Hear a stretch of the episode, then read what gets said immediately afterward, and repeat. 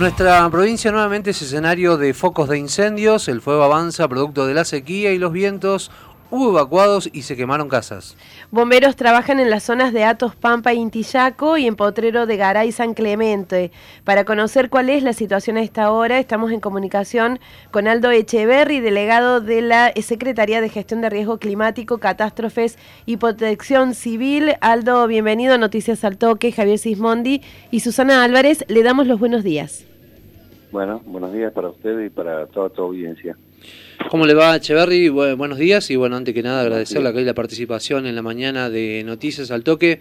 Eh, ¿Cuál es la situación del fuego en la provincia a estas horas y qué focos hay activos? Bueno, en realidad eh, yo tengo a cargo la zona de los cuatro departamentos del sur. No he estado en el lugar, por supuesto, porque eso es zona de Calamuchita, pero eh, tengo entendido que bueno se está trabajando arduamente, tratando de controlar todos los focos de incendio.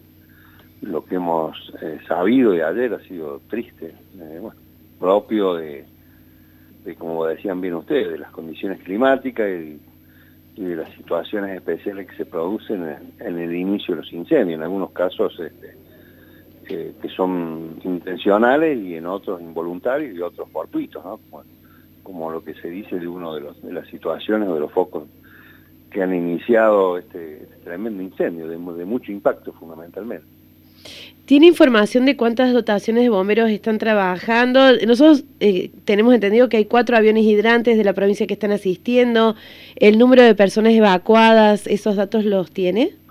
No, no, lamentablemente no, no te los voy a dar porque no tengo, por eso te digo, pues no está dentro de, mi área de trabajo, pero sí seguimos atentamente y, obviamente, como siempre, se está trabajando a full con todos los elementos disponibles, tanto recursos materiales como recursos humanos, y la presencia fundamental de los bomberos, como siempre, trabajando, tratando de controlar todos los focos y, bueno, toda la estructura del gobierno seguramente ayudando, colaborando con los evacuados, con todas las situaciones, eh, el gobernador ya ha dispuesto fondos para ayudar a la gente que se ha quedado sin la vivienda.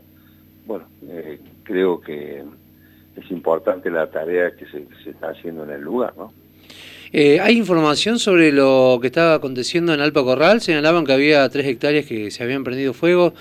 ¿Siguen activos esos focos? ¿Se han logrado sofocar? No, no, eso está todo controlado. Eso por suerte se actuó rápidamente y está controlado. Así que no ha pasado no pasó a mayores, pero indudablemente hay que estar muy atento. Hay una alerta amarilla que está encendida y que seguramente hay que estar con mucho cuidado y con los ojos bien abiertos y tratando de, que no se puedan generar este tipo de, de con estas, como lo decía, estas condiciones climáticas que son totalmente favorables para que se produzcan los incendios. Así que eh, ya hemos tenido experiencia en otros años y bueno, hoy Hoy estamos en una situación donde también hay, hay más gente trabajando, el grupo de STAC, eh, trabajando fuertemente, viendo y tratando de, acudir en el inicio de los incendios lo más rápido posible hasta tanto lleguen los bomberos del lugar, ¿no?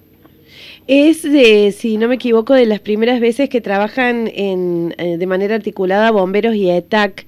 Eh, ¿Cuáles han sido las instrucciones para el trabajo en este caso? Bueno, la idea como todos ustedes saben, hubo alguna diferencia cuando se creó este grupo con bomberos, pero la idea es que, trabajemos todos juntos para en, la manera más coordinada posible, justamente para, para prevenir fundamentalmente y para trabajar codo a codo en llegado el momento, como en, este caso. Hay, hay unidades, hay vehículos, hay equipamiento que se van a sumar lo que ellos tienen también los bomberos, así que creo que es una, una fuerza importante que va a colaborar y va a ayudar eh, sin dejar de lado el protagonismo que tienen, por supuesto, siempre los bomberos. Creo que esa es la idea, la idea principal para, para todo este tipo de casos, es sumar y sumar. Echeverry, bueno, recientemente fue creada ¿no? esta Secretaría de Gestión de Riesgo Climático, Catástrofes y Protección Civil acá en el, para el sur de la provincia. Eh, ¿Cuál va a ser su función en la misma y qué impronta le va a dar a esta Secretaría? Bueno, yo creo que la, impronta es la, que ya tiene fijada la propia Secretaría, es tratar de trabajar en la prevención, fortalecer las defensas civiles y eh, estar al lado de, los cuerpos de bomberos, al lado de los intendentes y acudir fundamentalmente en los casos de los distintos tipos de eventos de, catástrofe que, que suceden. En el caso de, nuestra sierra sabemos, como, lo hemos estado viendo, el tema de los incendios, pero también los, casos fortuitos de las distintas inclemencias o tormentas fuertes, vientos o algún tipo de inundación, vamos a estar colaborando, siendo el, oído el oído y, la mano del gobierno directamente en el lugar. Yo creo que es la idea es, acelerar la presencia del gobierno directamente en cada una de las situaciones que se presenten, en el caso que así lo merite, por supuesto. Y mm, refiriéndonos a prevención, que es lo que em, em, más importante es, ya que uno quisiera que estas cosas como estos incendios no ocurran, precisamente porque ha habido prevención. Eh, ¿Qué tipo de acciones piensan llevar adelante desde la Secretaría que usted tiene a su cargo? Yo creo que es fundamental retomar eh, un, esquema que, que, es importante, que algunos municipios lo tienen y otros no, como son las juntas de defensa civil que por ley está estipulado que el responsable y que comanda eh, este, este sistema es el propio intendente. Entonces la idea es tratar de capacitar a la gente, tratar de que se esté organizado y que cuando las cosas suceden estemos preparados en todos los sentidos. Entonces, este, retomar estas, estas situaciones eh, con capacitaciones, con con las distintas herramientas de prevención que tiene esta Secretaría. Echeverry, ¿usted qué, cree, no? sobre todo con, estos focos de incendio que han comenzado a aparecer en, Calamuchita? Bueno, aquí también hablábamos de la localidad de Alpacorral.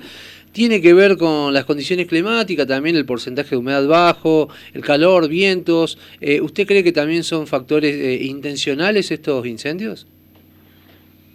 Habría que ver caso por caso como ha sabido, hay casos que son los menos, en caso de los intencionales, y hay casos de la, imprudencia de la gente y la falta de conciencia en estos momentos de encender fuegos desde un asado o lo, prenden por allí para quemar un sector del campo y bueno, después es incontrolable. Eso, las condiciones climáticas, este, como le dije recién, no son las mejores para hacer ese tipo de acciones, así que en eso hay que estar muy atento y tratar de trabajar en la concientización de la gente, que es un trabajo, un trabajo bastante interesante y por allí que la gente no, no tiene en cuenta la magnitud que puede que puede tomar eh, cuando uno hace un fuego, deja una ceniza prendida, tiene una colilla de cigarrillo, como, como ha pasado en muchos casos. Así que todos sabemos que la mayoría de los incendios no son intencionales, pero bueno, eh, vamos a, tratar de trabajar en, toda esta concientización y en un trabajo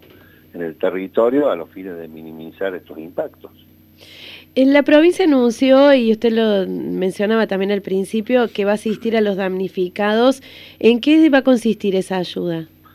En, un principio, más allá de, la ayuda inmediata, que son las evacuaciones y la asistencia que hace, se hace a través de, del Ministerio de Desarrollo Social hay dinero disponible para que la gente pueda reconstruir su vivienda en el caso de que sea una vivienda única y eso me parece interesante eh, particularmente con una rápida reacción de estos fondos así que no es que hay que hacer demasiados trámites simplemente este, ya el dinero está disponible para que la gente pueda reconstruir o construir una vivienda nueva según sea el caso.